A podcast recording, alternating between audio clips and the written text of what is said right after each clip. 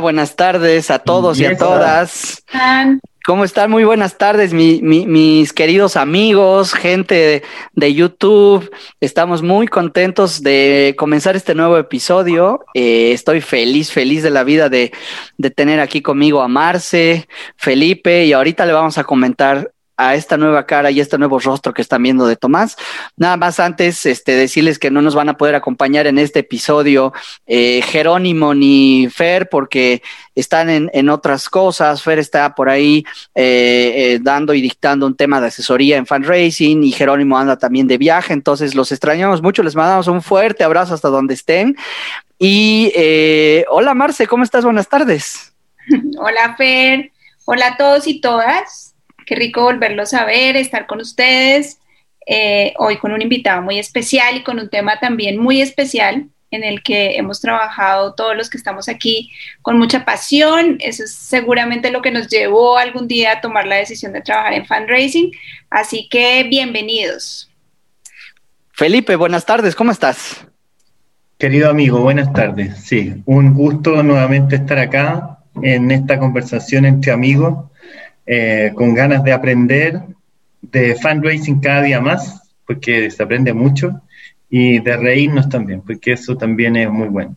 Sí se vale. sí, se vale, se vale. Bueno, este, pues quiero comentarles que nos acompaña un invitado muy especial, eh, ya que vamos a hablar de un tema que es la comunicación. Ahorita vamos a empezar con la introducción del tema, pero quiero presentarles a todas y a todos a Tomás Villegas. Eh, le voy a dejar a él que, se presente, pero nada más para que se hagan una idea.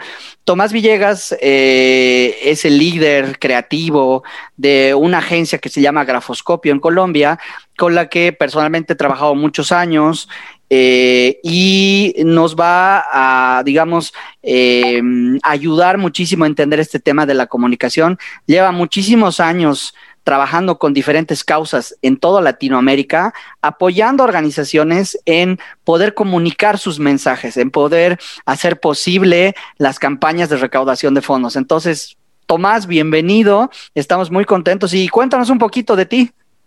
Bueno, no, pues muchísimas gracias a ustedes. Qué bueno estar con, viejos amigos y nuevos amigos. y, la verdad, pues espero que, pueda aportarles algo a esta interesante charla que, he seguido muy atentamente y que, creo que es un gran proyecto.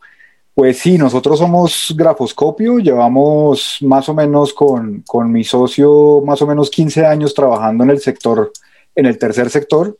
Decidimos meternos por acá como una nueva alternativa, digamos, de ofrecer material de calidad para las organizaciones sociales, que ahorita veremos cuál es la importancia y cuál es la diferencia realmente, ¿no? Es, decir, no es, es poder ofrecer alternativas a las organizaciones en cada una de su cadena de valor, desde que eh, atienden a sus beneficiarios o participantes hasta que se vinculan con el lado técnico y, y la cooperación y obviamente el tema que nos convoca que es la recaudación y, y el fundraising en general. Entonces, no, muchísimas gracias, un saludo a todos y bueno, ese es, ese es más o menos nuestro enfoque. Bienvenido, Tommy. Gracias. Tomás. La verdad es un privilegio contar contigo y, y, de verdad que a todas las personas que se empiezan a conectar, a las, todas las personas que están ahorita eh, y, van a ver este video, digamos, después de la transmisión en vivo, de verdad que es un lujo poder tener este tipo de invitados. Así que comencemos con el tema que nos atañe el día de hoy. No se olviden suscribirse al canal, denle clic aquí en suscribirse y en la campanita de notificaciones porque esto se, pone cada vez mejor y cada vez mejor. Mm, vamos a hablar de un tema pero ahora sí que Marci, Felipe y también Tomás, que es casi como que va así de la mano, ¿no? Así no hay manera de separar de la recaudación de fondos de lo que vamos a hablar, que es la comunicación. Y podríamos hablar tanto de la comunicación, permítanme hacer una pequeña introducción para empezar el debate, eh, y, y, cuando hablamos de comunicación, sí, sí, ¿no? Este, las organizaciones dicen, sí, hasta tengo un área de comunicación, pero a veces no están funcionando las cosas, ¿no? A veces eh, viene, digamos, una época conmemorativa, el Día de la Madre o Navidad, y ponemos un post, Feliz Día de la Madre, y el logo de la organización, ¿no? Este, eh, y, y, empezamos a hacer esos temas que creemos que estamos haciendo comunicación, pero al final del día no necesariamente estamos logrando los objetivos que deberían estarse midiendo en función a lo que recaudamos o a lo que queremos comunicar o al posicionamiento. Entonces, A ver, voy a tratar de ir de lo general a lo particular eh, para entender un poco cómo estamos hoy en día en los temas de comunicación. Nos vamos a ir así muchos años atrás, muchos, 20, 30 años si quieren, y cómo, cómo estaba la comunicación, qué pasaba, digamos, tanto en las empresas como en el tercer sector. A ver, yo tenía un producto que ofrecer al mercado desde el punto de vista de mercadotecnia, obviamente, y le daba atributos, le, le, le, daba ciertas características, asignaba un precio, veía cuáles eran los mejores canales de distribución y al final con toda esa información de a quién le quiero vender, obviamente, a mi mercado meta, diseñaba una estrategia de comunicación y publicidad, ¿no? Es decir, ok, se lo voy a vender, voy a hacer un, comercial, voy a poner un espectacular o una gigantografía en las principales carreteras de donde está mi, mi, target, voy a poner, voy a eh, pautar cuñas radiales y voy a empapelar la ciudad, ¿no? Eh, más o menos así era como se hacía comunicación, ¿no? Y por ahí teníamos líderes de opinión que salían a hablar el artista, este, contratábamos a un, a un futbolista famoso y así era la manera como las empresas em, vendían lo que, lo que tenían. Las organizaciones, obviamente, del tercer sector también de alguna manera hacían eso, ¿no? Es decir, ok, pues tengo que tener un video de 30 segundos o de un minuto, porque eso es lo que utiliza el sector, digamos, privado. Tengo que tener una cuña radial de 30 segundos, este, tener por ahí alguien, una celebridad y no sé qué. Híjole, hoy, 2020, más COVID, más la tecnología, más los avances, más todo lo que tenemos, imagínense la ruptura, digamos, del paradigma. Hoy, si en tres segundos no llamas la atención de una persona que está haciendo scroll en su celular, pierde tu, mensaje desaparece, ¿no? Tu mensaje no existe y tú es casi como que no estuvieras ahí. Entonces, si antes eh, los retos aún en esa forma antigua de comunicar mensajes era la que se hacía con piezas largas, piezas que tenían la marca y no sé qué, hoy en día el reto es más grande para las organizaciones, creo yo, porque no solamente es comunicar eh, lo bueno que haces, sino de paso tienes que meterle creatividad y mucha innovación en la forma de comunicar tu mensaje. Y de paso, cuando la gente lee tu mensaje, tiene que ser relevante y tiene que ser eh, empático, digamos, con lo que ellos eh, sienten y cómo se comportan, etcétera. Entonces, quería hacer esta introducción un poco, digamos, para que preguntarles a ustedes ¿Qué opinan antes de entrar a lo que es un plan de comunicación que quisiéramos darle la, guía un poco a las personas que están conectadas? ¿Qué opinan ustedes de, hoy en día el reto para las organizaciones, el tema, ojo, de comunicar profesionalmente sus causas, de comunicar para recaudar fondos, de comunicar para posicionarse en la mente de los potenciales eh, donantes que ustedes van a tener. Entonces, eh, está iniciada la, eh, el debate. me gustaría escucharles un poco ustedes sobre qué opinan de, este tema tan vital para organizaciones. Bueno, pues apoyando un poco lo que estás diciendo de, de la necesidad, las comunicaciones pues son parte de la rueda, ¿sí? Creo que nadie puede hacer fundraising si no lo trabaja en conjunto con las comunicaciones. Y las organizaciones sociales deben, eh, digamos, ver integralmente las comunicaciones para poder llegar a ser consistentes en lo que hacen, con lo que dicen que hacen, con lo que buscan traer, eh, todo debe estar alineado. Y ese es el reto más grande que tenemos las organizaciones sociales ahora, porque ya no se trata de la comunicación interna, la comunicación organizacional, la comunicación externa, la comunicación para atraer fondos, la comunicación para decir lo que hacemos, para el posición, sino es un conjunto. La comunicación en las organizaciones sociales debe tener un objetivo muy claro, ¿cierto? Eh, unas, unas acciones que apunten a ese objetivo que, quiere la organización con sus comunicaciones, eh, pero debe tener tres características digamos, a mi, a mi juicio y con la experiencia que, que hemos tenido también trabajando con ustedes, y es la concordancia, la constancia y la consistencia.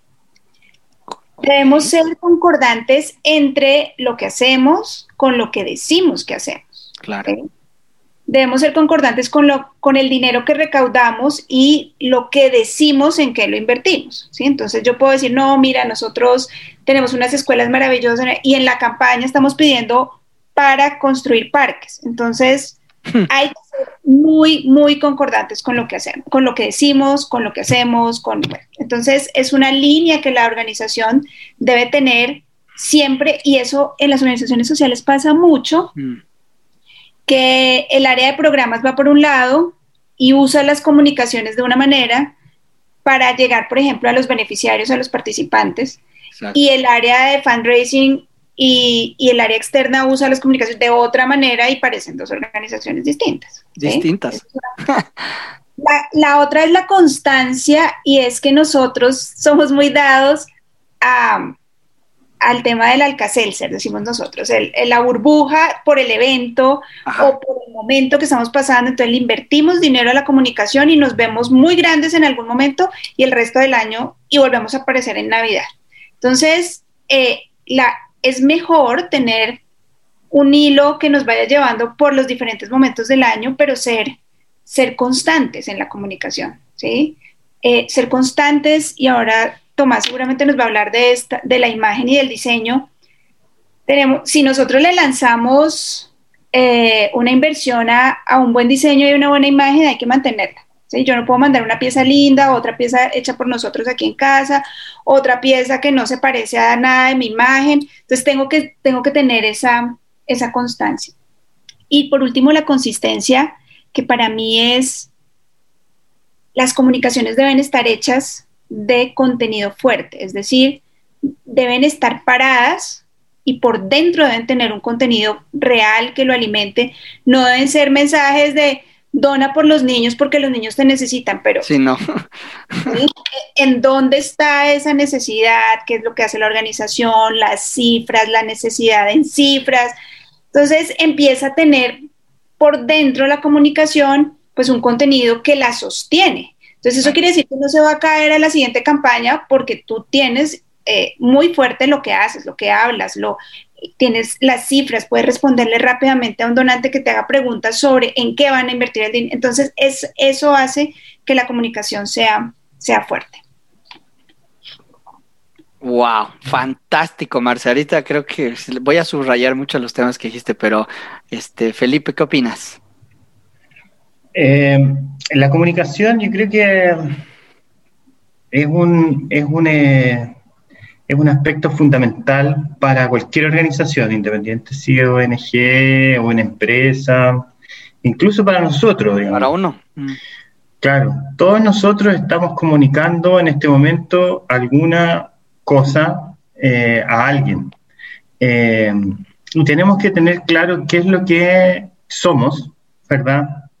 Eh, qué queremos comunicar eh, y sin duda podemos, ¿y a quién? ¿Y a quién? ¿Y en qué momento? Eh, porque podríamos tratar de comunicar todo en este momento, pero en realidad somos, tenemos una gran cantidad de, características que no hace posible que, tratemos de decirlo todo. Eh, yo creo que la, además la comunicación y lo he visto en varias organizaciones en las que he trabajado, se mira en algunos casos como un aspecto del, de, o, un área de la organización accesorio. Que, que, bueno, ¿de quién depende comunicación? No sé, de marketing, de marketing, o de, no, de fundraising, pongámoslo en fundraising. Mm. Eh, pero en realidad, o, programa, eh, en realidad la comunicación tiene que ir tan de la mano con eh, la gerencia, incluso con los directorios, quienes son los que fijan, digamos, la personalidad de la marca, los mensajes clave. La comunicación es estratégica y no se puede pensar de un día hacia otro eh, qué vamos a comunicar. Eh, y creo que los momentos en los que estamos viviendo, son momentos que no son fáciles para la comunicación. Eh, creo que nos encontramos con tremendos desafíos eh, de comunicación eh, por distintas razones. hay muchos de los que van a estar viendo, que están viendo o van a estar escuchando esto que tal vez van a sentir que eh, les pasa. Eh, primero que tenemos un exceso de, comunicación en este momento. Mm. Todos queremos decir todo por todos lados, Instagram, Facebook, por eh, campañas, videos, todo, todo, todo, todo. Entonces, hay mucha información. No seríamos capaces, ninguno de nosotros, de poder ver toda la información que se genera en una hora. Eh, en redes. Por lo tanto, hay mucho. Pero por haber mucho, también muchas veces nos encontramos que, hay mala información. Mm. Entonces ahí está fake news eh, o, mensajes que son, digamos, eh, poco alejados de la realidad, por decirlo de alguna manera. Y que no le juegan, no le juegan bien a la confianza que las ONG o las empresas o quien sea trata de construir porque la confianza es muy delicada y cuando se quiebra, se quiebra y ahí caemos todos. Eh, y, por otra parte, este poco tiempo que tenemos de comunicar nos hace poder entregar una profundidad de lo que hacemos mínima, muy baja. Claro. Eh, eh, y como tenemos poco tiempo y queremos decir mucho, tratamos de meter todo a veces y no decimos nada, porque mm. saturamos.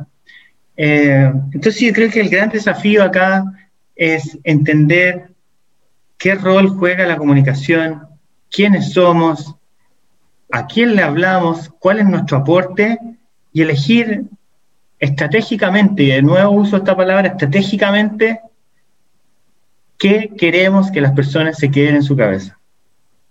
Una, dos cosas.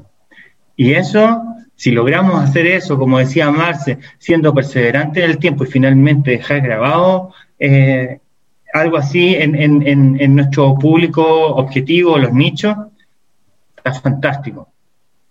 Sería que un tremendo desafío. Súper, gracias Felipe. Y ahora a ver, Tomás, queremos escuchar, digamos, desde tú que no has estado dentro de una organización, pero que ha sido de la mano con los equipos de comunicación o en algunas organizaciones que, ustedes han asesorado que no tenían el área de comunicación y que han, digamos, ayudado en toda esa parte. ¿Cómo ves tú este gran desafío que tienen las organizaciones? Este, cuéntanos desde una mirada, digamos, de un experto que ayuda a que se vuelvan realidad las campañas y todo, eh, de este tema que estamos hablando.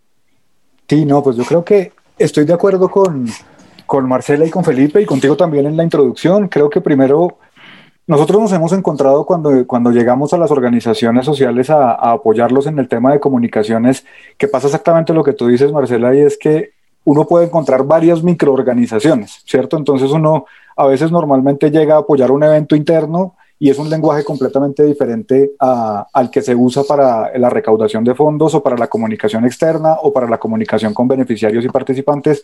Y ahí empieza a haber eh, un cortocircuito, porque incluso hemos encontrado desde afuera, también lo, lo he visto mucho, que se contradicen y hasta se canibalizan unos a otros, ¿cierto? O sea, digamos, hay unos que dicen, no, ellos los de fundraising usan tal término, pero nosotros lo usamos bien, ¿cierto? Entonces, siento que son la misma organización, ¿no? Entonces yo pensaría que el primero es cómo se teje una comunicación para que sea coherente, como tú decías, Marcela. O sea, digamos, creo que es cómo nosotros podemos tejer un lenguaje de comunicación que se articule y que además se respete unos con otros, ¿cierto? Entonces, también nos hemos encontrado casos en donde, por ejemplo, el área de fundraising está completamente lejana al área técnica y se genera casi que una guerra de términos, de formas de ver la causa y, realmente lo que se genera al público afuera es, pues, esta gente de qué me está hablando, ¿cierto? Porque yo recibo una cartilla de cualquier organización que me está hablando de la causa puntual y al mismo tiempo estoy recibiendo un banner en la página web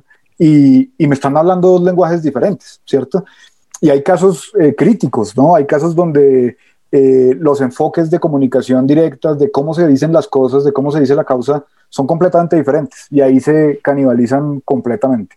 Por un lado. Por el otro lado, creo que también es interesantísimo cómo se puede, yo pensaría que el primer paso, y creo que también entra aquí antes de entrar al, business plan o digamos al plan de comunicación, es la identidad gráfica, ¿no? Yo creo que eh, esa confianza de la que tú hablas, Felipe, yo creo que es clave y se construye desde ahí, porque además, como tú decías, Fernando, al principio, antes, digamos, se tenían que hacer unas alianzas gigantes, digamos, de alguna manera, o se tendría que hacer una inmensa inversión para que tú pudieras estar en los grandes medios de comunicación posteando y, pagando o, canjeando en, ese, en, algún caso. Mm. Pero digamos que ya era una garantía que si tú estabas en un gran medio de comunicación nacional o regional, pues ya tenías, ya eras una organización seria, digamos, de alguna manera.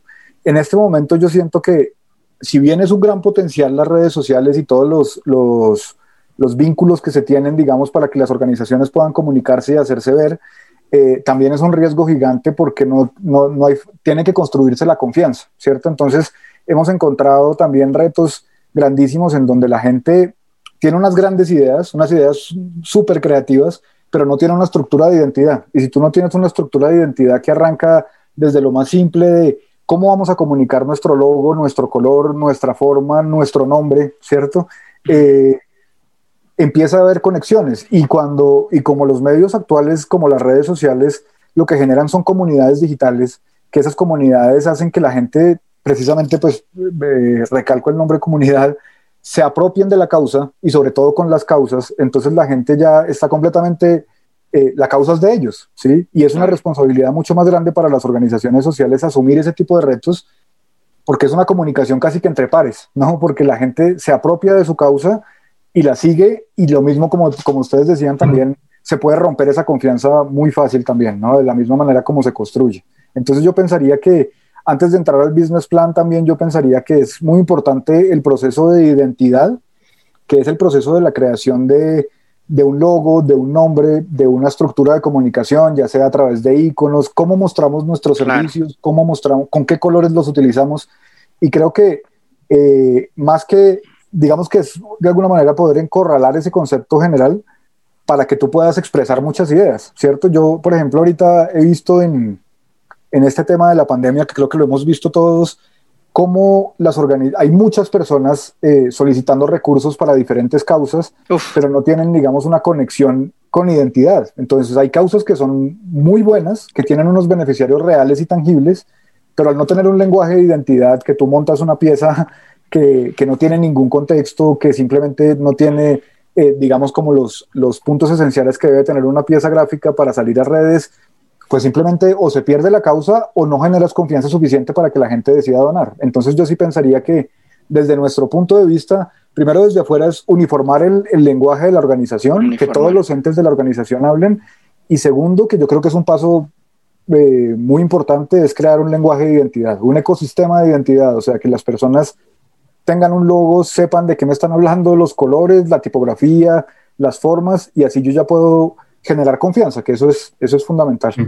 Fer, yo quisiera ah, sumar algo de lo que está diciendo Tomás y concuerdo absolutamente con el tema de la identidad.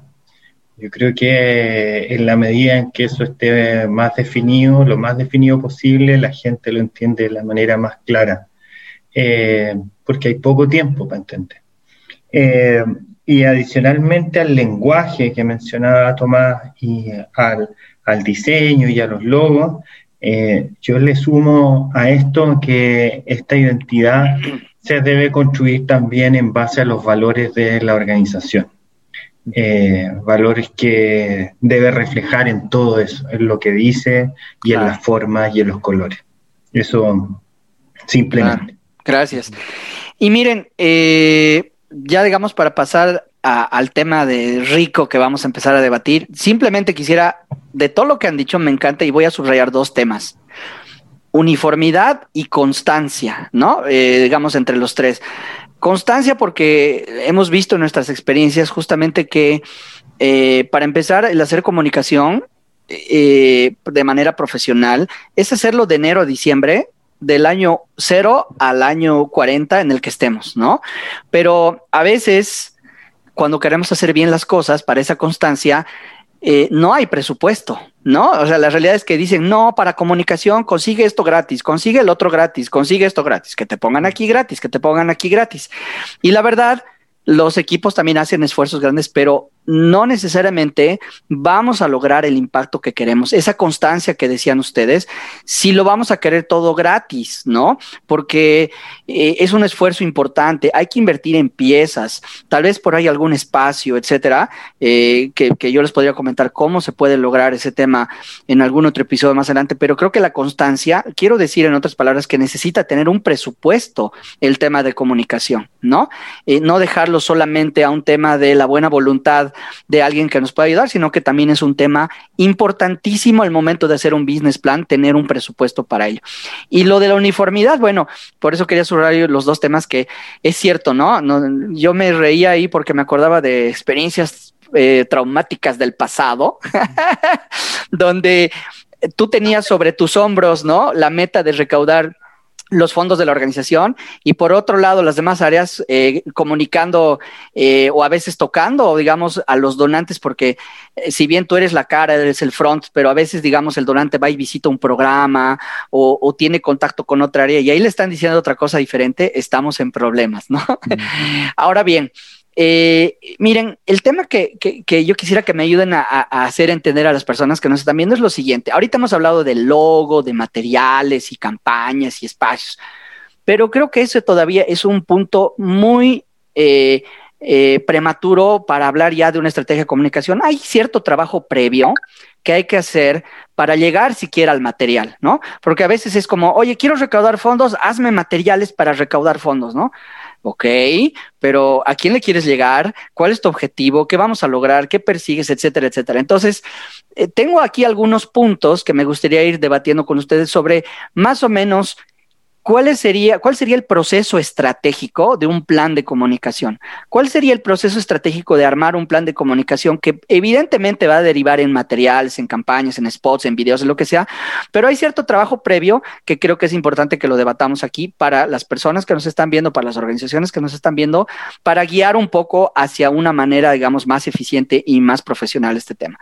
El primer tema que creo que debería tener el plan de comunicación o este proceso más que todo estratégico es la definición de los objetivos de la organización y o los objetivos de fundraising. O sea, todo debería nacer ahí. Eh, no sé si están de acuerdo conmigo ustedes. Es decir, primero la organización define sus objetivos grandes de organización, ¿no? Eh, que una vez que defines el objetivo grande de la organización, vendrá el objetivo, por ejemplo, programático. Voy a agarrar un ejemplo. Quiero atender a una X cantidad de niños, ¿no? O quiero eh, que, digamos, se deje de consumir este producto porque daña el medio ambiente o lo que sea. Ese es el objetivo, tal vez uno de los más importantes de la organización. Se define ese objetivo. Luego, ¿cuánto dinero necesito recaudar para lograr ese resultado, ¿no? Para atender a esos niños, para lograr, digamos, esa reserva ecológica o lo que sea. Entonces, comunicación, su primer punto para, para yo soy, digamos, el área de comunicación, digo, ¿qué, ¿qué, voy a comunicar? ¿Hacia quién me voy a dirigir? Es mirar los objetivos organizacionales más grandes en tema, digamos, de, de, calidad, de sustancia y en tema de dinero, ¿no? En tema de cuánto necesitamos recaudar. Entonces, creo que ese es uno de los primeros puntos y me gustaría eh, escuchar de ustedes, digamos, un poquito sobre este tema. ¿Qué tan importante es definir este objetivo en el punto inicial del proceso de generar un plan de comunicación? Pues, Fer, hay, hay, hay como variables muy importantes dependiendo del tipo de organización, dependiendo del presupuesto, también dependiendo de qué tan grande o qué tan ambicioso es el objetivo de, la organización a nivel general, como tú lo decías. El área de comunicaciones debe verse como un área de servicio. Es un área de servicio al resto de las áreas de la organización. ¿sí? Es un área que se encarga de transmitir los mensajes que quiere eh, que quiere cada una de las áreas de la organización y convertirlas primero en mensajes claros, entendibles, ¿sí? transforma todo lo que las otras áreas dicen que quieren comunicar en algo que realmente se entienda hacia afuera. Entonces, hay varios elementos y varios o sea, variables que tenemos que tener en cuenta. Uno es el tamaño del equipo. Antes de comprometernos a decir, yo voy a lograr esto, esto, esto y esto, tienes que saber si eres capaz con el equipo que, tienes. Generalmente las organizaciones arrancan con una persona de comunicaciones. Em, las organizaciones más pequeñas y también las organizaciones grandes. O sea, he visto de, todo, de todos los, los modelos. He trabajado en organizaciones donde hay un equipo completo de comunicaciones, pero cuando iniciamos era una persona y se convirtió en un gran equipo. Va creciendo paulatinamente. Porque tiene visión de organización, no tiene visión de área. Claro. Entonces, si el equipo de comunicaciones debe soportar todas las comunicaciones de la organización, debe ser un equipo. Claro. Tengo el otro modelo y es eh, no tenemos mucho presupuesto, entonces buscamos apoyo afuera. Externo, claro. Tenemos un equipo más pequeño o tenemos una persona coordinando, ¿sí? es como la gestora, esa persona es como la gestora de las comunicaciones, y luego viene, eh, tengo una persona que me apoya en audiovisual, tengo una persona que me apoya en diseño o una agencia, tengo una persona que me apoya en prensa, ¿sí? y trato de ser para esa consistencia que necesito durante todo el año, poder manejar esos pocos recursos que tengo en los momentos que los necesito, em, pero no me quedo amarrado porque solo tengo una persona y no podemos hacer nada. Entonces, eso también depende qué tan ambicioso sea tu plan o qué tan y qué tantos objetivos le pongas. Hay que conseguir el respaldo de la dirección. Eso es súper clave. ¿sí? Si la dirección de la organización confía en las comunicaciones de la organización, confía en el equipo de comunicaciones, confía en el responsable de comunicaciones, eso va a fluir mucho más fácil. Claro. Porque vas a poder alinear a todas las áreas a un estilo de comunicación. Em, entonces yo diría que cuando planteamos los objetivos debemos saber en qué nivel está nuestra organización, cuáles esa, esa, eh, esas pretensiones que, que quiere la organización y arrancar por que todo todo el mundo entienda qué es la comunicación, para qué sirve, cuál es nuestra marca, qué es nuestro, nuestra apuesta en comunicación.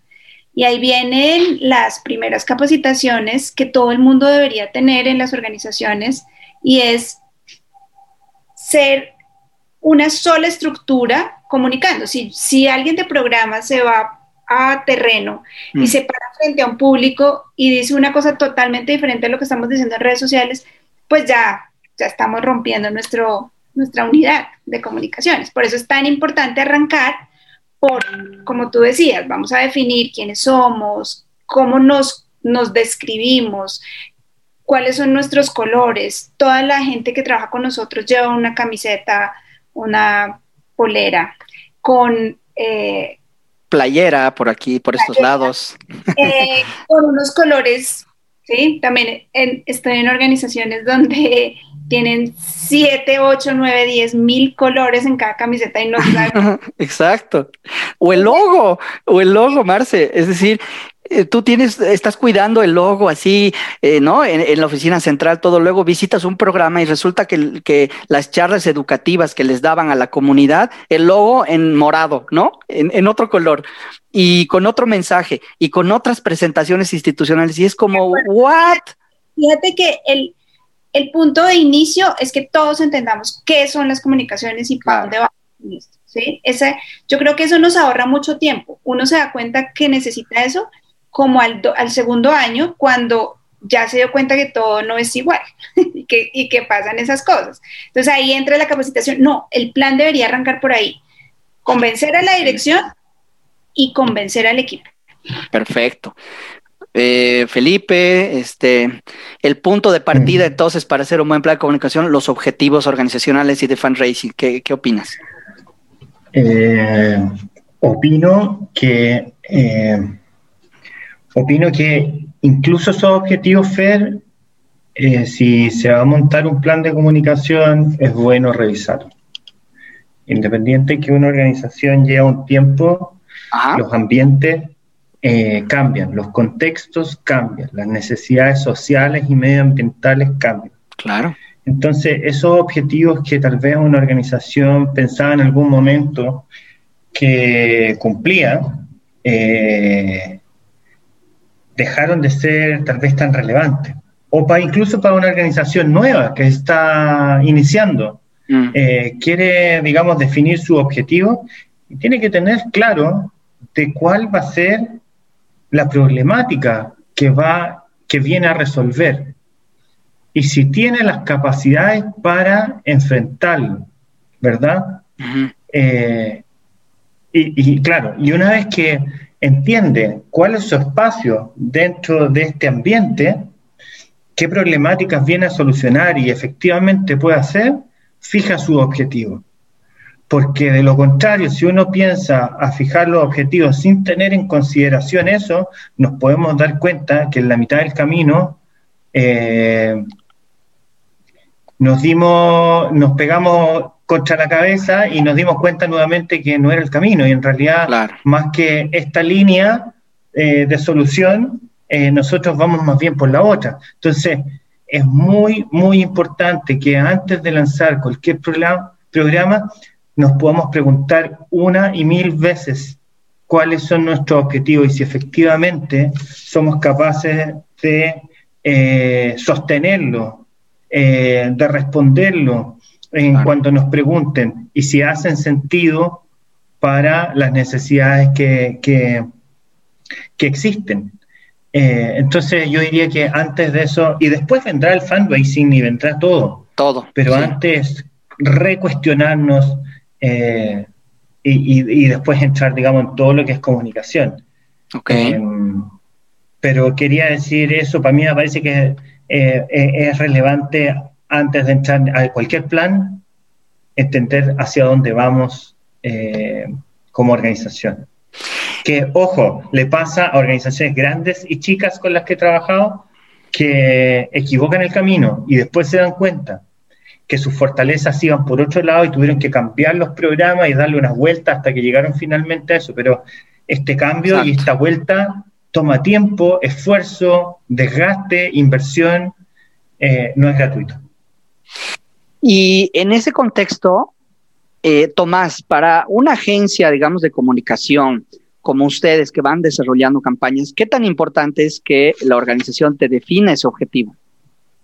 No, es, fundamental, ¿no? Porque además yo pensaría que el, reto más, más difícil es primero convencer a la organización que la marca, si bien habla de ellos no es para ellos, digamos, de alguna manera. La marca debe ser eh, la forma de mostrarse al mundo, ¿sí? Y, y a veces uno eh, llega a los retos en donde las personas quieren que uno incluya dentro de su identidad elementos que le gustan, ¿cierto? Como los que tú decías de miles de colores, de cuatro arcoíris, dos elefantes y porque lo vi, ¿cierto? Y entonces esa construcción de identidad es, es, es compleja porque viene alineada directamente al objetivo. Si tú no sabes lo que quieres mostrar, no, no hay forma de aterrizarlo, ¿no? No hay forma de, de, bajarlo a eso y sobre todo al momento de desarrollar una identidad completa, digamos que yo sigo insistiendo, digamos que es el primer paso para cualquier cosa antes de pensar en campañas o, comunicar programas o fundraising o, o, cualquier otra cosa, es pensar hacia dónde se va. Lo mismo que hablaban ustedes y es... Eh, yo cómo me puedo proyectar hacia el futuro, ¿cierto? O sea, es decir, yo sé que, sobre todo para las organizaciones pequeñas, pues es muy difícil porque además creo que tanto el, el mercado y sobre todo las causas sociales, pues están vivas, ¿no? Van moviéndose de un lado hacia otro y puede cambiar su objetivo completamente en cualquier momento, pero si uno desde un principio tiene esa visión, eh, puede ser mucho más sólido y generar esa confianza que hablábamos antes mucho más rápido, ¿no? Porque digamos que si tú te vas por un lado y de una vez pensaste que tu logo debía iba a ser aplicado por decir cualquier cosa, como tú decías, en, chalecos, por ejemplo, para ir a las comunidades o en cualquier tipo de pieza, pues ya sabes que dos arcoíris no van a funcionar dentro de tu identidad. Entonces, es como, como nosotros nos estructuramos desde un principio para, para generar eso. Para la agencia, digamos, eh, es fundamental entender qué hace la organización, cuáles son sus mensajes y cómo quiere decirlos, ¿no? Porque además creo que también en este mundo de, los diversos lenguajes hay muchas formas de decir lo mismo, ¿no? Y creo que eso también depende mucho del público al que queremos llegar ya cuando entremos en, en la forma de comunicarlo y se va transformando también según la necesidad. Entonces yo creo que no solamente los objetivos, sino el contexto de la organización, a quién pertenece la organización, quiénes son los que están hablando y quiénes son sus voceros para que a partir de la creación creativa pues realmente sea coherente y congruente con lo que se quiere. Ahora, eh, imagínense, ya vamos a hacer como un caso, eh, vamos a hacer un caso hipotético, ya se definió el objetivo, ¿no? Es decir, porque si se dan cuenta, el inicio o el punto de partida de un plan de comunicación está bien que venga de la mano de un objetivo, porque si no, ¿cómo voy a medir el impacto de la inversión que yo voy a hacer en comunicación? O recaudé lo que quería recaudar o eh, elevé mi nivel de posicionamiento y ahora soy el top of mind, ¿no? De, del país. O sea, al final del día es uno de los cuestionamientos que, hacen los directivos, los directores generales. Dicen, ok, ¿quieres que invierta tanto? Eh, ¿Cómo sé que eso va a impactar ¿no? en los resultados? Entonces, obviamente partir del objetivo es algo que luego te va a ayudar a medir eh, eh, la, influencia que ha tenido, digamos, la estrategia de comunicación. Entonces, imaginémonos que vamos a irnos un poquito hacia el lado del fundraising, ¿no? Y ya tenemos una meta definida le voy a poner por ahí hipotéticamente 10 millones, ¿no? Entonces, ¿cuál sería el siguiente paso? Pues es definir el target, mi mercado meta al cual yo quiero llegar, al cual me voy a dirigir con todo el peso de la comunicación, ¿no? Porque a veces entendemos que quiero recaudar 10 millones y luego es ok a todo el país, a esta ciudad, a esta localidad, a todos, me da igual a llegar con mis mensajes a grandes eh, mujeres, hombres, pequeños, eh, eh, técnicos, científicos, pues no, ¿no? Lo correcto es hacer una segmentación, ¿no? Es, es dividir en pedazos el mercado y una vez que yo encuentro el pedazo al que yo quiero dirigirme con toda mi estrategia de eso para lograr recaudar esos 10 millones, deberé encontrar ese target para eh, definir cómo es esa audiencia meta a la cual yo le quiero llegar. Eh, de qué edad, digamos, datos demográficos, ¿no? Como cuántos años tiene, etcétera, etcétera. Pero hoy en día, más importante que los datos demográficos son los datos de comportamiento, de intereses, ¿no? Es decir, ¿qué le interesa? Recuerdan como en dos episodios atrás les mostré el ejemplo de, yo me imagino que me está donando, digamos, si fueran donantes individuales, yo me imagino que me está donando una persona de traje y corbata y que trabaja en un edificio corporativo, ¿no? En uno de los países donde estamos.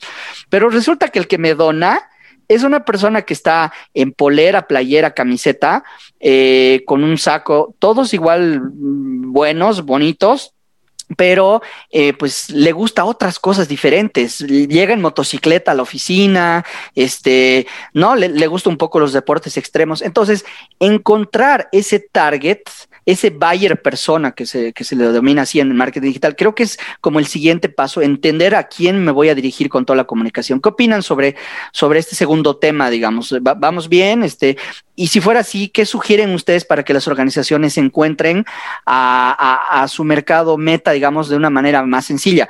Yo les recomendaré luego una herramienta de Facebook que es muy, muy facilita, pero ¿qué opinan ustedes?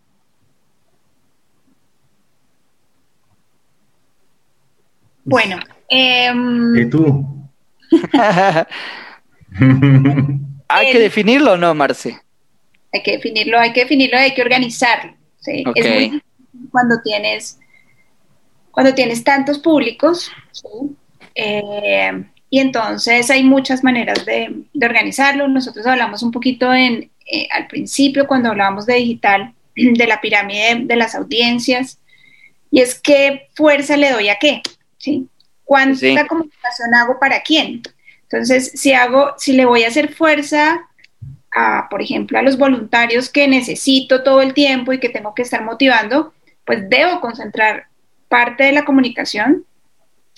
Pueden ser dos días en redes sociales, por ejemplo, pueden ser eh, dividirlo en porcentajes del, digamos, de los contenidos que dirijo a esa audiencia específica pero tengo que saber que le debo hablar también a un público general, que si estoy posicionando, pues tengo que hablarle a la gente sobre mi organización y debo contarle lo que tengo que contarle, lo que hago, cómo lo hago. Eh, debo preparar un poco el terreno para el momento en el que voy a lanzar una campaña de recaudación de fondos. Debo estar en el imaginario de las personas, debo estar en la mente de las personas y todo eso es un proceso, ¿sí? Entonces yo diría que uno va como organizando esa pirámide o ese funnel desde lo general y, e ir llegando a los públicos que quiero ser específico y que quiero llegar con una comunicación muy específica, hasta llegar a invertir en unos, en unos grupos de potenciales donantes, hasta llegar a segmentar a quién le quiero llegar. Em, y, como les decía, en ese proceso, en ese camino, tengo que empezar eh, a, crear contenidos pensando en, eh, en a quién le voy a llegar, pensando en esa persona, qué es lo que le gusta, qué es lo que me va a ver. Les voy a poner un ejemplo y son, por ejemplo, el Instagram. Instagram es una, es una red que me define quién es la persona que postea ahí, ¿sí? Entonces nosotros ya tenemos, vamos a pensar solo en personas. Ustedes tienen amigos que saben que postean, saben en qué trabajan porque se la pasan posteando todo lo que hacen. ¿Sí? Entonces, por ejemplo, mis amigos saben que yo me voy a misiones médicas cada rato y que me encantan los niños y que trabajo con niños y que trabajo en ONGs, pues porque eso es lo que yo publico, ¿sí? Todo el tiempo. Y tengo otros amigos que entonces les fascina el fútbol y solo publican de fútbol. Otros son fotógrafos y tienen unas fotos espectaculares y todas las semanas están subiendo fotos de lo que hacen. Entonces, eso mismo debe pensar la organización, qué es lo que la gente qué es lo que ellos quieren que la gente sepa. ¿Sí?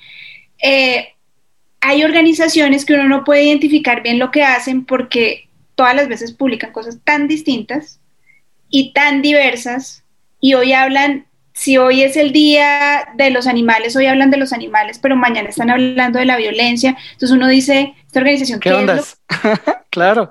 Eso es súper clave cuando hablamos de audiencia. Yo qué quiero que la gente sepa de mí, ¿sí? sí claro. También hay organizaciones que hacen muchas cosas, pero tenemos que empezar por algo, que me empiecen a reconocer por algo, porque cuando somos tutti frutti, pues es muy difícil que la gente se acuerde de uno porque no tiene como, como ese nivel de recordación. Y ahí entra el color, entran las imágenes, que se tienen que parecer entre sí cada vez más, y ahí está, digamos, el, la magia de poder, de poder grabar lo que yo hago en la mente de las personas. Mira, hacer todo lo que quiera. Después ya puedo pedirles dinero, les puedo invitar a un evento, pero antes de eso va a ser muy difícil que te recuerden y que vayan además.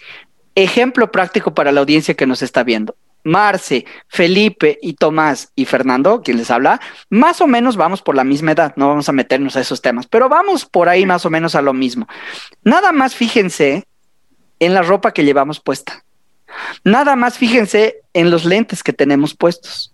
Nada más fíjense en aspectos que si, yo lanzara mi campaña para los 10 millones recaudar y a los cuatro quisiera llegar y les mando el mismo mensaje a los cuatro, estaríamos haciendo mal, ¿no es cierto? O sea, miren nada más solo en las prendas que decidimos comprar, en el estilo de los lentes, etcétera, cómo está definiendo nuestros intereses. Si ya le sumáramos lo que dice Marce de, oye, pues yo el fin de semana me gusta hacer esto, Felipe por ahí le gusta ir a, digamos, al mar y, estar en un kayak, no lo sé, este, Tomás por ahí le gusta salir con sus mascotas, eh, a mí, por ejemplo, tal vez viajar.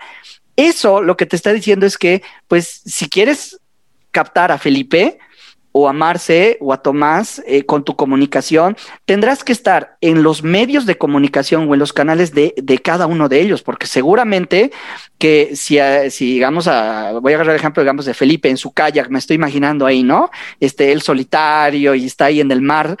Eh, le debe gustar o debe frecuentar páginas, digamos, de, de, de, accesorios, digamos, de kayak, tal vez tiene amigos que les gusta lo mismo. Entonces, la comunicación debería ir dirigida hacia ese lado, ¿no? Entonces, eh, perdón que, ahí me metí un poco, pero me gustaba, eh, con lo que estabas diciendo, Marce, me gustaba ejemplificar eso de la importancia de saber que mi audiencia tiene que estar bien, bien identificada, ¿no? Este, ¿Querías decir algo, Felipe? Eh, no, estoy concuerdo con lo que, que Marce estaba diciendo y, y con lo que tú también hacías como introducción, Fer, Em, y sin tratar de, sin, sin, digamos, extenderme mucho, quisiera ejemplificar eh, lo importante de identificar los públicos objetivos, eh, que algunas veces son nichos, ¿verdad? Son nichos, son eh, grupos de personas dentro de ocho grupos de personas, y eso es así a ninguno de las personas que van a ver esto están o, están escuchando eh, creo que muy pocas pueden decir yo tengo un presupuesto ilimitado, ilimitado en, comunicación y en marketing. Ilimitado. nadie. Creo que eso eh, no existe. Eso no existe eh, o en muy poca oportunidad. Entonces, si quisiéramos nosotros salir a cazar pájaros, ¿verdad? Sí. Y tenemos un par de, de cartuchos no podemos pararnos en cualquier lado a disparar. No. Eh, porque tal vez vamos a pegarle a, un pájaro y de ahí sacamos algo. Eh, pero lo más probable es que no. Mm. Entonces tenemos que identificar muy bien eh, a dónde vamos a apuntar y hacerlo lo mejor posible. Por eso es que es súper importante lo que tú decías, Fer, porque eh, tenemos presupuestos acotados. Eh, y por lo demás tenemos que dar internamente respuesta eh, muchas veces a los cuestionamientos que son lógicos de las directivas de las organizaciones que te dicen, bueno, ok, Fernando, yo te voy a autorizar, no sé, 10 mil dólares para esta campaña en comunicación pero quiero que de vuelta tú me digas cuánto de esto tuvo efecto. Claro. Entonces, claro. Eh, nos, podemos, poder nos podemos mantener poco tiempo disparando eh, si es que no tenemos buenos resultados. Entonces hay que ser muy preciso. Gracias. Y ahora, que le entreguemos a una agencia eh, el target ¿no? Eh, todo ese análisis de la audiencia y todo, me imagino, Tomás, que para ustedes al momento que luego se tengan que producir la campaña, es algo que están esperando eh, de una organización y que no siempre la debes recibir así. Claro, ¿no? Y además yo creo que uno de los, de los riesgos que, que tenemos en, en las, pues, a las organizaciones y es que en este mundo las posibilidades son infinitas, ¿sí me entiendes? Es decir, yo pienso que sobre todo en el marketing digital permites de todo. Tenemos animación, tenemos edición de video, tenemos videos 3D, tenemos todo tipo de recursos y de actividades que se pueden hacer y normalmente eh, las causas llegan con algo novedoso que vio, ¿cierto? Que se vio en redes sociales y digo yo, mira que Coca-Cola hizo un paneo 3D de una feria.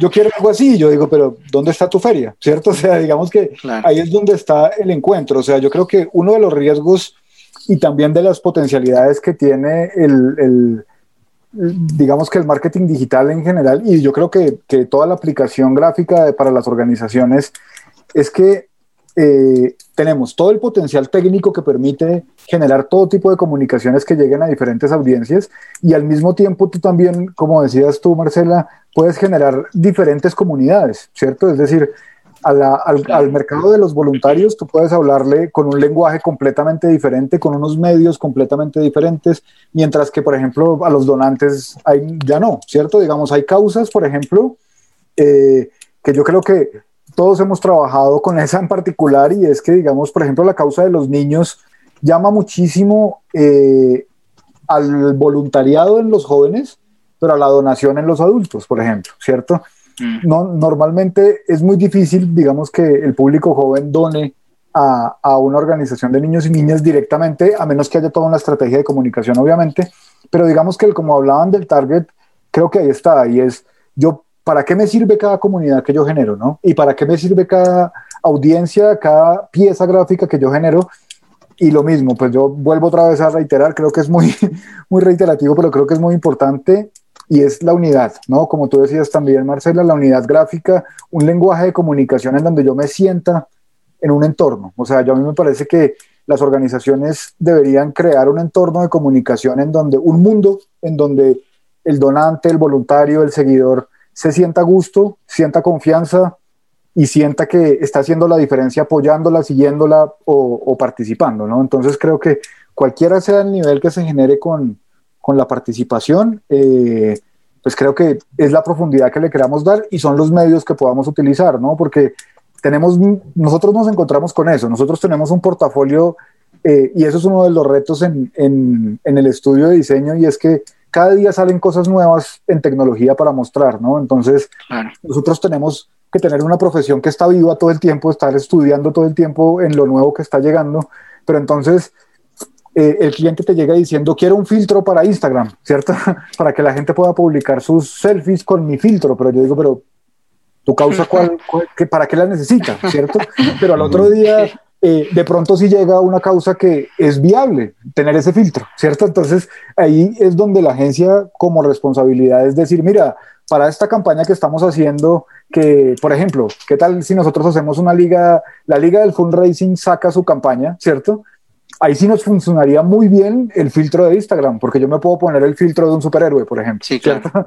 Pero si estamos hablando de una organización con cualquier otro un tema genérico, es muy difícil que un filtro te haga un, un o, o, hable directamente de tu causa. Entonces, una cosa es el recurso tecnológico, sería un consejo que también le daría a las organizaciones que no puedan escuchar, y es que no toda la tecnología sirve para lo que nosotros estamos buscando. Hay que segmentar, como tú dices, Fernando, y hay que saber a qué público se le está hablando en cada caso y cuál es el objetivo que yo quiero detrás de esa comunicación que estoy dando, ¿cierto? Entonces, sí. eh, bajo eso y bajo esa premisa uno puede tener muchísimos recursos, desde el humor hasta la parte racional y, y, y emotiva y, y, creo que la comunicación va a ser mucho más profunda y mucho más asertiva. Ahora, con lo que tú acabas de decir de crear un mundo, me voy a quedar con eso que has dicho, que haces un mundo. Eh, está bien que las organizaciones tengan entonces ¿Qué significa? Diferentes targets, diferentes eh, tipos de audiencias a las cuales les va a llegar, ¿no? Eh, algunos tendrán voluntarios, donantes empresariales, donantes individuales, este, donantes públicos, que es otro lenguaje completamente diferente de hablarle, digamos, a un, donante de un gobierno, de una alcaldía o cooperación internacional. Pero al final, ese es tu mundo, como tú dices, ¿no? ¿Qué es lo que va a unir a ese mundo? Era el siguiente punto que yo tenía aquí, los siguientes dos puntos, que era el posicionamiento que tú quieres, digamos, definir ante esas audiencias y la estrategia de contenidos y mensajes clave, ¿no? ¿Qué significa? Que ese tu mundo lo vas a unir a través de un nivel de posicionamiento o cómo te quieres posicionar ante esas audiencias, ¿no? Y pues eso viene de la mano de qué quieres alcanzar y qué quieres lograr, ¿no? Quieres posicionarte como la organización más transparente, como la organización que tiene la mejor solución, quieres posicionarte en la mente de las personas como la organización que eh, tiene mayor cobertura, la que tiene eh, la respuesta más rápida, dependiendo cuál sea tu propuesta de valor, ¿no? Esa es la que la vas a transmitir a esos mundos diferentes, pero de una manera eh, valga la redundancia, diferente, ¿no? Es decir, eh, en tu estrategia de contenidos, ¿no? Ahora sí, tendrás los contenidos transmitiendo ese posicionamiento y el mensaje y la marca, pero para jóvenes, si fueran voluntarios, para las empresas, que será una manera diferente de comunicar. Entonces, eh, en esta parte del posicionamiento y la, y la creación de, de, de, estrategias de contenido, que es la parte más importante, me gustaría, digamos, conocer un poco sus experiencias en esa parte de ya definiendo mi target, ya definiendo a quién le voy a llegar, cómo le hago para generar los contenidos y cómo en eso le meto un nivel de posicionamiento que yo quisiera obtener. Un mensaje, pues, un mensaje clave, una caja de mensajes que voy a transmitir. Marcia. Ahí, es clave eh,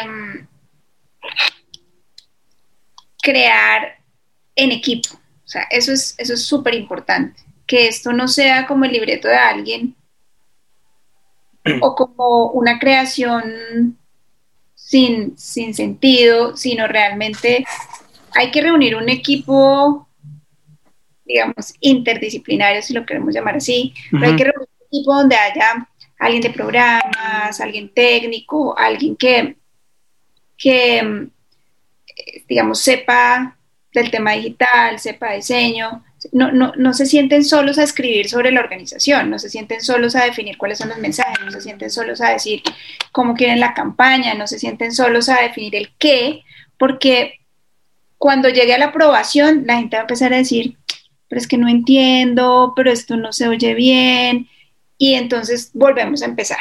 ¿sí? Eso, eso es muy frecuente cuando estamos ya definiendo los mensajes y estamos definiendo qué es lo que vamos a decir.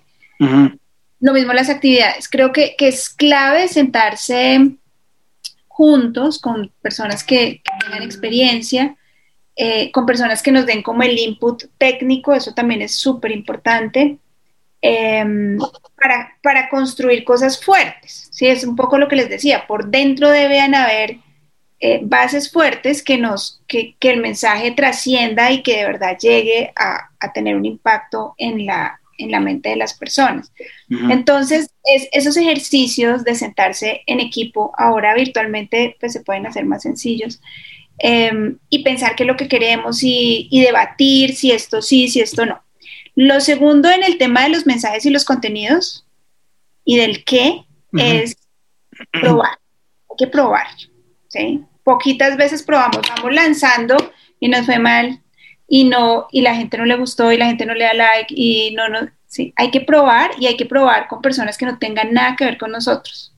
En una organización hacemos muchos ejercicios de salir a la calle con los mensajes eh, y decirle a la gente que entiende de esta gráfica, que entiende de esta foto, que entiende de este mensaje. Y había gente que nos decía cosas que nada que ver y entonces decíamos, no, no, la gente está entendiendo que cambia el sentido de la palabra totalmente. Entonces es muy importante darse ese tiempo. ¿Qué pasa con comunicaciones? Ustedes lo saben, yo lo sé, todos lo sabemos, y es que siempre estamos corriendo y apagando incendios en comunicaciones. Siempre estamos un día antes de la campaña pidiendo la última pieza, siempre estamos eh, un día antes de la campaña o antes de lanzar nuestra gran eh, estrategia de comunicación y no nos da el tiempo para agotar todos los pasos. Y es importante que eso lo hagamos con tiempo. Eso yo les estoy diciendo carreta, como decimos en Colombia, eh, les estoy diciendo teoría porque eso en la práctica yo sé que no pasa, pero idealmente deberíamos poder probar, idealmente deberíamos poder sentarnos y construir. Eh, ese es como el, el digamos, a, a donde deberíamos llegar un día.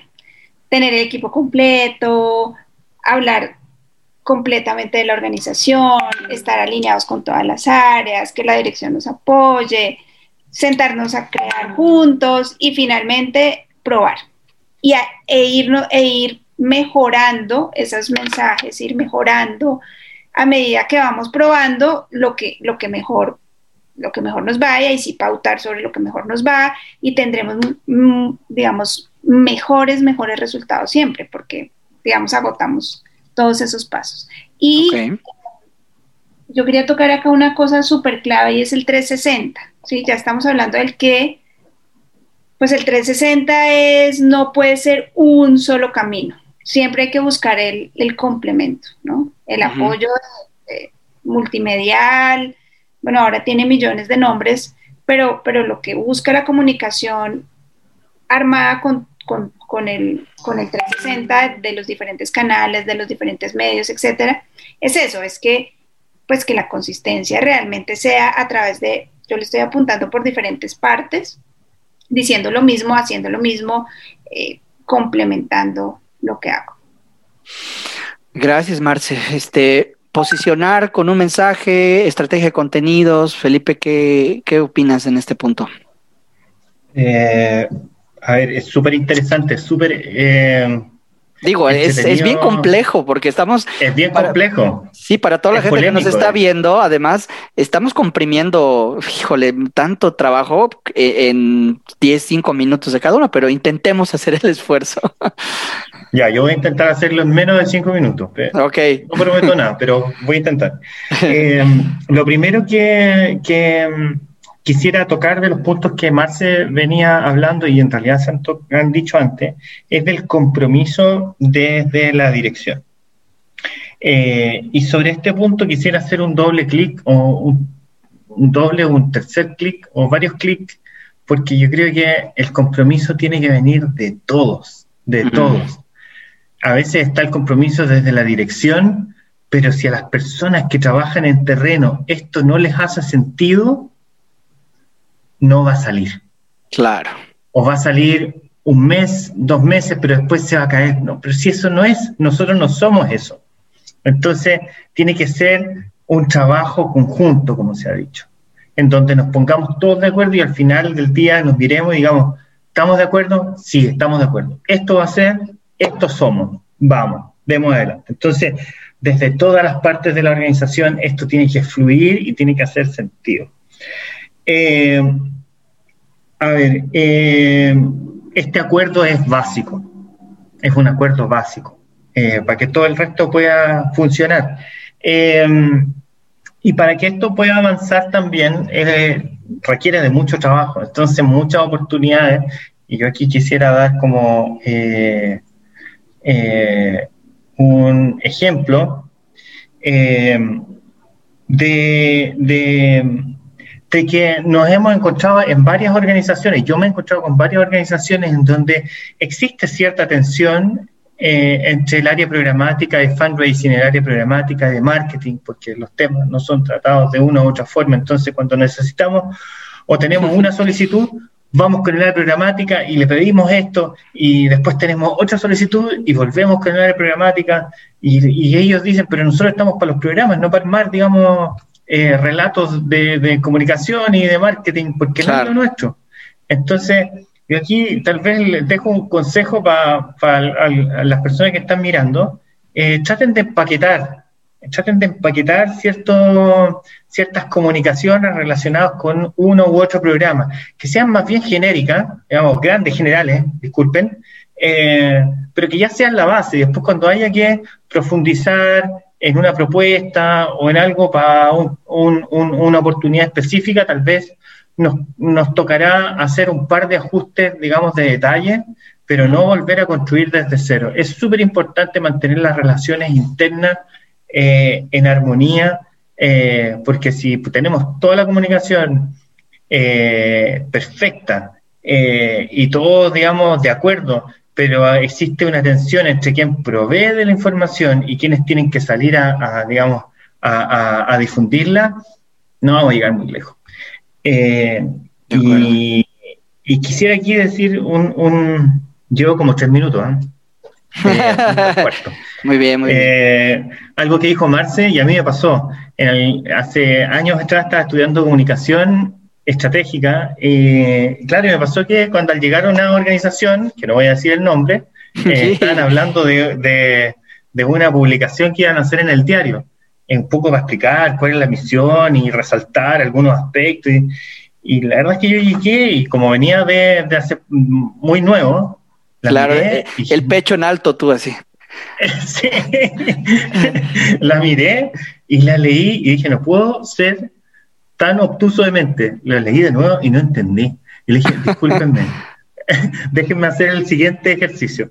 Le voy a llevar esto, que se supone que lo va a leer una persona que pasó caminando por la calle y tiene que entenderlo. Entonces, bajé eh, del edificio y fui a la conserjería.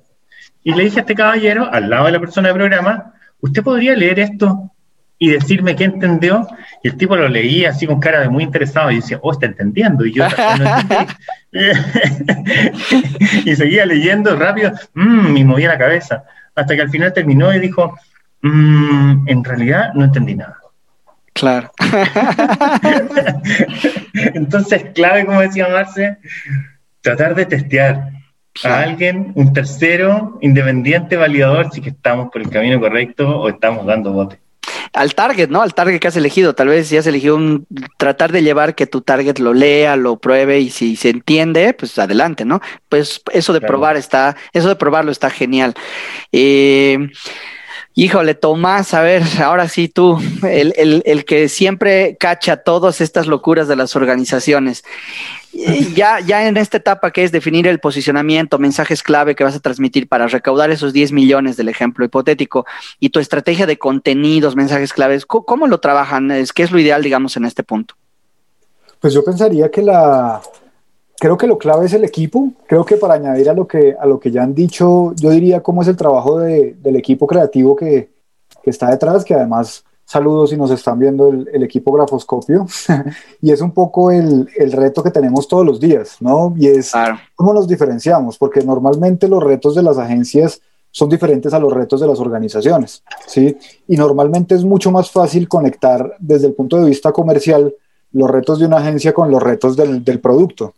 En cambio, con las organizaciones sociales los objetivos son distintos. Entonces yo quisiera añadir, digamos, a, a lo que ustedes ya han, han dado, eh, cómo los equipos creativos, y así como tú decías, Marcela, todos los equipos que se conectan alrededor de una causa, eh, tienen que estar conectados con la causa. O sea, eh, si, si tú te conectas de, como una organización que se ha visto muchísimos casos, por ejemplo, en donde grandes agencias que normalmente trabajan con, con el tema comercial, eh, hacen causas, hacen, hacen publicidad para causas sociales, eh, puede que se ganen, digamos, muchos premios en el entorno de publicitario, porque están hechos para eso, eh, pero realmente no recauden. Puede ser una de las alternativas y puede ser que la publicidad sea hermosa estéticamente, pero no recauda, no está conectado con la causa, ¿no? Y eso es uno de nuestros retos más grandes que, que en Grafoscopio trabajamos todos los días y que la verdad eh, es lo que tratamos de hacer como diferencial, ¿no? Es como nosotros nos conectamos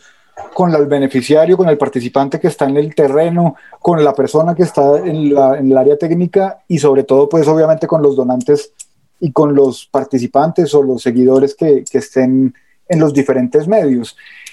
Y yo creo que para eso nuestro reto como, como agencia es conectarnos con la causa. Yo pensaría que más allá de, obviamente, para complementar todo lo que ustedes han dicho y como un agente externo, yo creo que nuestro reto todos los días es conocer la causa, entender cómo funciona para poder proponer, ¿cierto? Porque nosotros tenemos un equipo de profesionales, por ejemplo, en el caso de, de Grafoscopio, que tienen eh, muchísimos, es multidisciplinario, entonces hay ilustradores, hay animadores, hay editores de video, hay, y, normalmente nuestro mundo, ¿cierto? Desde el, mundo desde el punto de vista creativo, no es un mundo que esté conectado no necesariamente con la humanidad, claro. ¿cierto?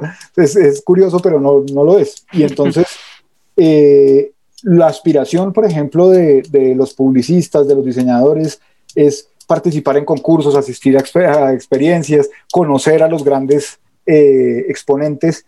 Y nosotros en Grafoscopio decidimos decir, vamos a conocer las causas, vamos a conocer cuál es lo que está tocando, creo, ¿qué son los ODS? ¿Qué, son, qué hacen las organizaciones sociales? ¿Cómo, ¿Cómo, cómo, hace para que done una organización? Entonces, ese equipo que se, se, se integra, y yo creo que es, es, excelente, digamos, como tú has venido llevando todo el camino, y es que si una organización tiene una comunicación, unos objetivos claros, sus, sus áreas están comunicando y están hablando el mismo en lenguaje, cuando llegue al equipo creativo o al equipo de, de la agencia de crear contenidos y mensajes claves, pues va a ser mucho más fácil para la agencia conectarse con esa causa, ¿no? Y claro. ahí es donde creo que, que, nos hemos encontrado cuando hemos trabajado juntos nosotros acá, eh, y es que nos sentamos a entender cómo funciona, nos sentamos a entender qué es lo que quiere la organización.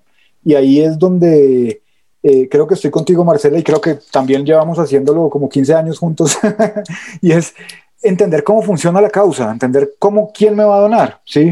Y en ese sentido se generan mensajes que sean potentes, que transformen y no necesariamente eh, lo más eh, tecnológico, lo más eh, de derroche de presupuesto es lo más efectivo, ¿no? Necesariamente. Entonces creo que ahí es donde está la conexión con los equipos y creo que es lo que añadiría desde mi parte porque creo que lo han dicho todos en ese sentido de, de cómo se estructura el mensaje.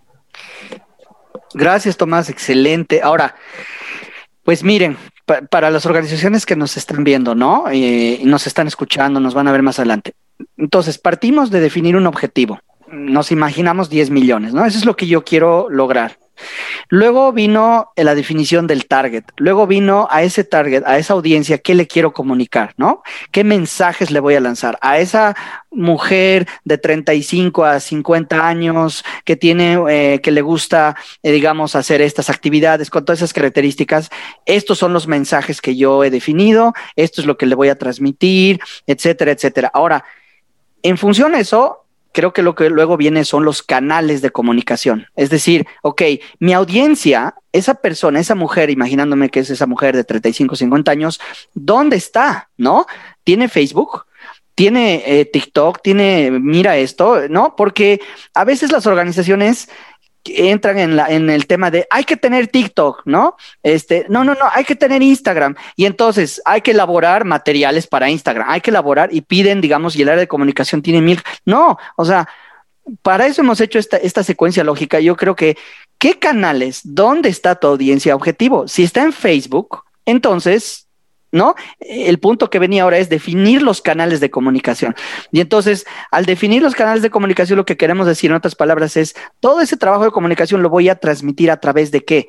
Oye, no, si es una, digamos, si es Facebook, tal vez es generación X, ¿no? Entonces, por ahí tal vez si tu, si tu publicación es generación X, vas a estar en Facebook, pero pero no necesariamente tal vez en TikTok, ¿no? Por decir algo. Entonces, la selección del canal a través del cual voy a transmitir esos mensajes a esa audiencia objetivo, para ese objetivo de recaudación, creo que también es importante, ¿no? O sea, si quieren así un, un, un rapidito para viendo un poco ya en qué, en qué hora vamos y todo. ¿Qué opinan de esto de la selección de los, de los, de los canales? Si están de acuerdo o no, porque no es entrarle a todo, porque acuérdense que el esfuerzo que decía por ahí Marcela, a veces que decimos sí a todo y queremos estar en todos los canales, lo que no entienden es la implicancia en la elaboración de materiales, en la generación de contenido que implica estar en diferentes canales, ¿no? Entonces, la selección de los canales creo que es un siguiente punto bueno que nos debería ayudar a entender por dónde vamos a transmitir los mensajes. No sé si alguien ahí tiene algo, algún punto de vista. Eh, Tomás, tal vez. Sí, no, yo creo que la, la, la, elección del canal es fundamental para generar esas microcomunidades de las que hablábamos, ¿no? Digamos que ahí, ahí tú puedes tener, por ejemplo, dentro de una organización que hablábamos, eh, el TikTok te puede servir para los voluntarios y el Facebook te puede servir para los donantes, ¿no? Digamos que es detectar que no todo lo puedes decir en el mismo, en todos los medios, ¿cierto?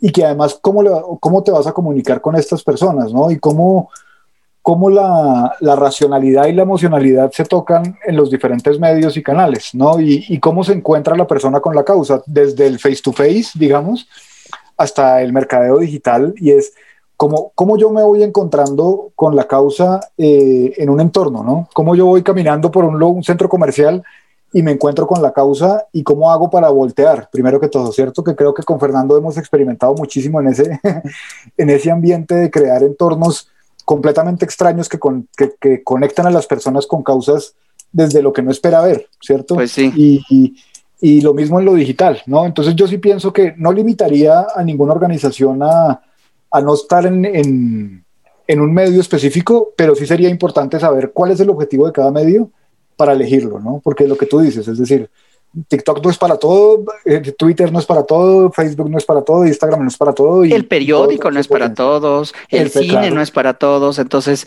creo que, eh, porque una vez que tú elijas tu, canal, luego tienes que hacer tu parrilla de contenidos y luego tu cronograma de publicaciones, ¿no? Entonces, es un trabajo bien complejo. Y si tienes una persona, como decía Marcé, ¿cómo le hace para tener una publicación en Facebook diaria, en las historias de Instagram? Es literalmente imposible, salvo que se cuente con la ayuda de una agencia externa, pero aún así a veces eh, no es tanto estar en todas, sino si realmente le estoy apuntando a lograr esos 10 millones de pesos que quiero obtener, ¿no? Eh, y además, yo me devolvería al, punto anterior y es los mensajes claves, ¿no? Porque es un poco lo que tú decías, Marcela, inicialmente de, de la feria de la efeméride, ¿no?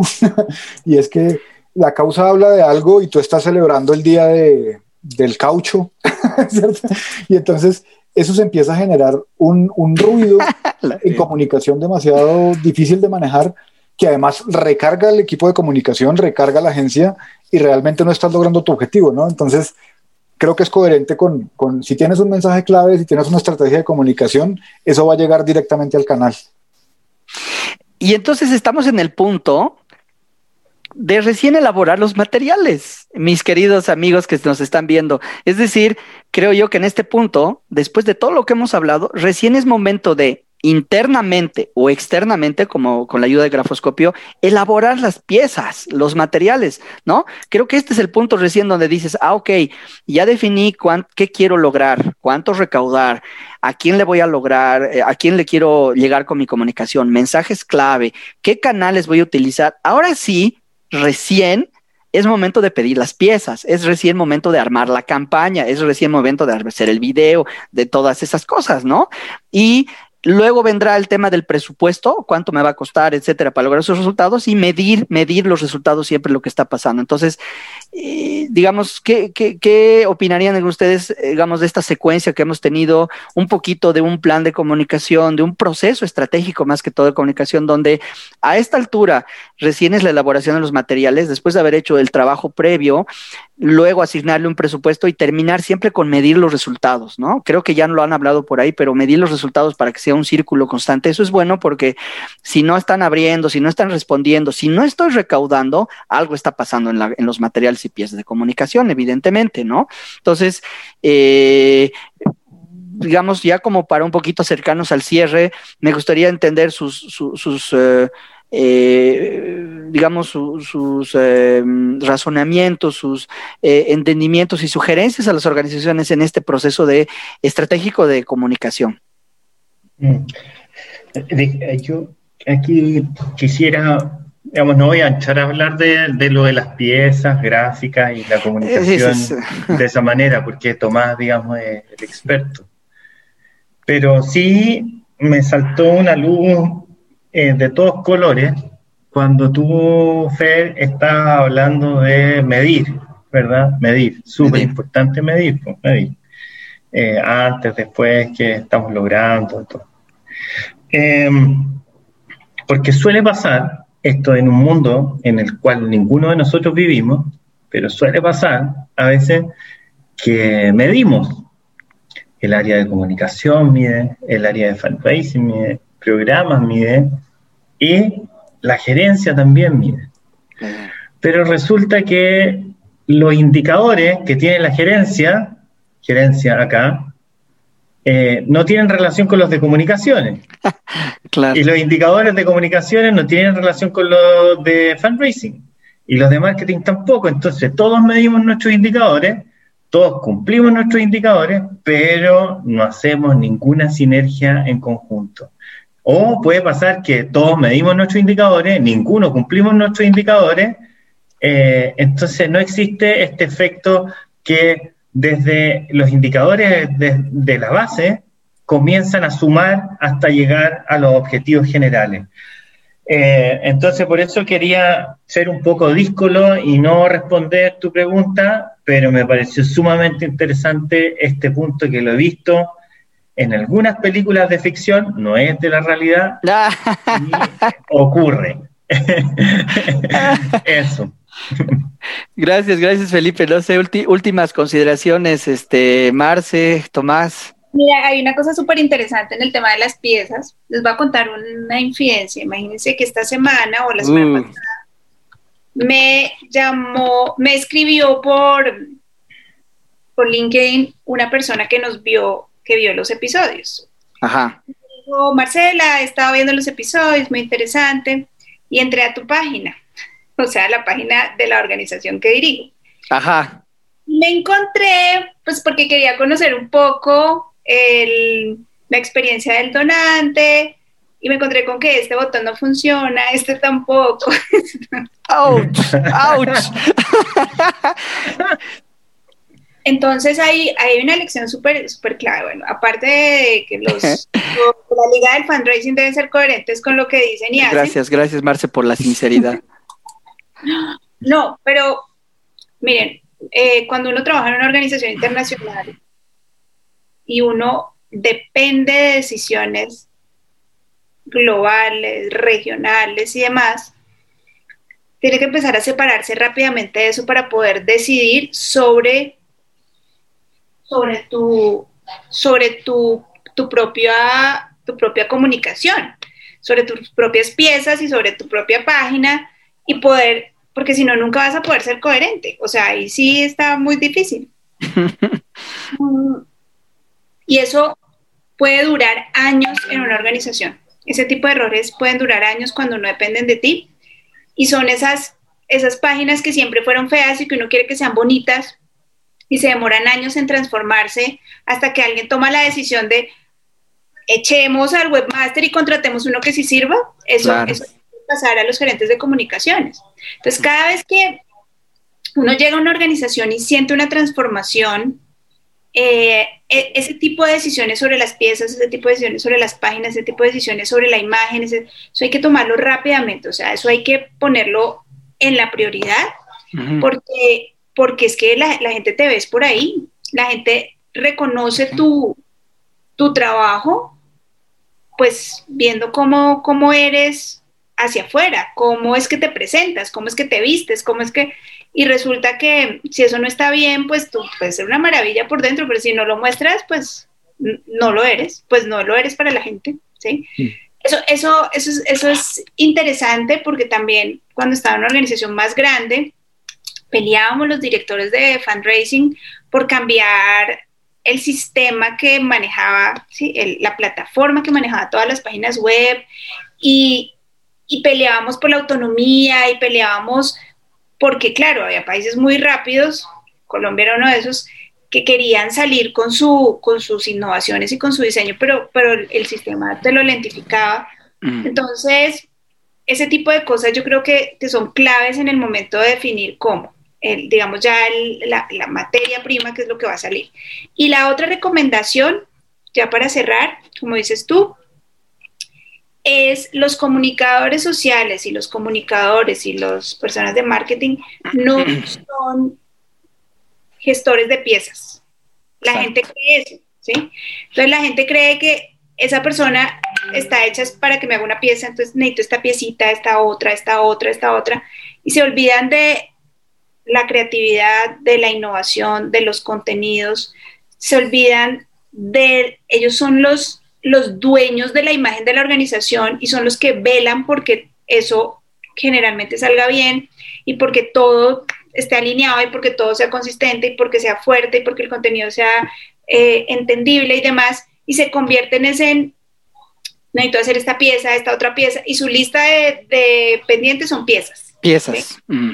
Entonces, una de las estrategias que, que hemos usado en algunas organizaciones es que los equipos se vuelvan autónomos con la agencia. Y que cada equipo le vaya pidiendo a la agencia lo que va necesitando y el equipo de comunicaciones básicamente se encarga de chequear que todo vaya, pues si uno ya tiene una agencia muy crack como Grafoscopio no tiene que chequear mucho, pero sí, pero el equipo de comunicaciones se dedica a, hacer, a, crear los conceptos para las campañas, se, dedica a escribir, digamos, las cartillas, se dedica a, a generar ideas para, todo lo demás, a, ir a terreno y recoger la información, a revisar la edición de las piezas audiovisuales, pues lo que hace un comunicador, y no solamente hacer el, el puente de comunicación entre la agencia y el área, y pieza a pieza va, pieza viene, pieza va, y entonces a veces un comunicador se sienta y en una pieza, pues mientras va y viene a este le gusta y no le gustó el rojo, entonces le gustó el azul, entonces vuelve porque no, porque la letra está así, le falta una tilde,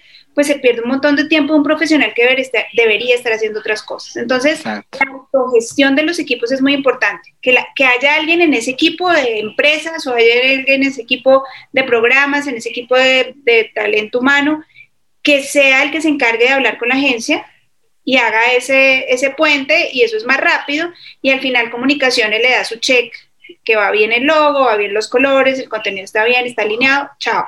Pero no, pero no como ese, esa carpintería que, quita tanto tiempo. Grandes mensajes y grandes consejos para las organizaciones. gracias, Marce. Este, Tomás, tus últimas impresiones de lo que hemos hablado, recomendaciones, este, te escuchamos. Con el tema de las piezas, yo creo que cerraría con, con lo que empezamos, ¿no? Y es un poco la generación de identidad, ¿no? Entonces, si tú tienes un manual de identidad, si tú tienes una línea gráfica, si tú tienes un camino de identidad, es mucho más fácil comunicar, ¿cierto? Y, y sobre todo conectarse con un equipo de comunicación, como tú dices, Marcela, que realmente interprete, ¿cierto? Es decir, yo creo que, por ejemplo, creo que un tema eh, coyuntural en las organizaciones sociales es la fotografía, ¿sí? Digamos que, porque tú estás despertando emociones, ¿sí? Y, y si tú tienes un fotógrafo que no logra tener ese ojo, porque es que yo creo que eso es un talento, eso es arte, eh, no, no, no vas a comunicar, ¿cierto? O sea, digamos, hay unos eventos, por ejemplo, acá en Colombia que, que es tan diversa la población, hay unos encuentros, digamos, en las comunidades en donde tú ves todo tipo de razas, todo tipo de lenguajes, todo tipo de colores, y el fotógrafo toma eh, el salón comunal desde la puerta, ¿sí? y entonces se tiró la comunicación, no te sirve para nada, ¿sí? Entonces, pues eh, el fotógrafo, el editor, el ilustrador, el diagramador, el comunicador deben estar alineados para poder ir detrás de la causa, ¿no? Ya sea cualquiera que queramos que sea, ¿no? O sea, puede ser el voluntario, puede ser el donante, puede ser el colaborador. Y, que le llegue realmente a la gente. Entonces yo sí pensaría y, añadiría, digamos, para finalizar, es una muy buena identidad, un manual de identidad, creo que es fundamental para cualquier organización que diga los parámetros para que cualquier persona que llegue y a medida, como tú dices, Marcela, que va creciendo el equipo de comunicaciones, vaya creciendo también eh, esos guardianes de la marca, que creo que grandes ejemplos que, que, que yo invitaría a buscar y a consultar son los manuales de marca de las organizaciones internacionales que son muy meticulosos, ¿sí? Muestran eh, en las paletas de colores, muestran las tipografías, muestran los tamaños, las aplicaciones, que se debe tener en cuenta en cada cosa y yo creo que ese sí es un punto de partida fundamental para que tu pieza gráfica realmente trascienda, porque creo que la confianza es, es, la, la, la columna vertebral y en esa medida un manual de identidad la da. Entonces creo que puedes tener una super idea, pero si tu identidad no está clara, se pierde. Entonces, no, creo que, eso lo añadiría para, cerrar. Gracias, gracias. De la gata. bueno, pues eh, yo les agradezco mucho. Bueno, yo, sí quisiera cerrar esta parte. Eh, nos hemos extendido un poco más este episodio, pero porque este es uno de los temas más complejos eh, de, de, tocar y de debatir. Sin embargo, yo cerraría desde mi punto de vista con lo siguiente comunicar de manera profesional y estratégica es parte vital y sustancial de una estrategia de recaudación de fondos. En otras palabras, no podría yo imaginarme recaudar un solo peso o un solo dólar si es que no tengo una adecuada estrategia de comunicación.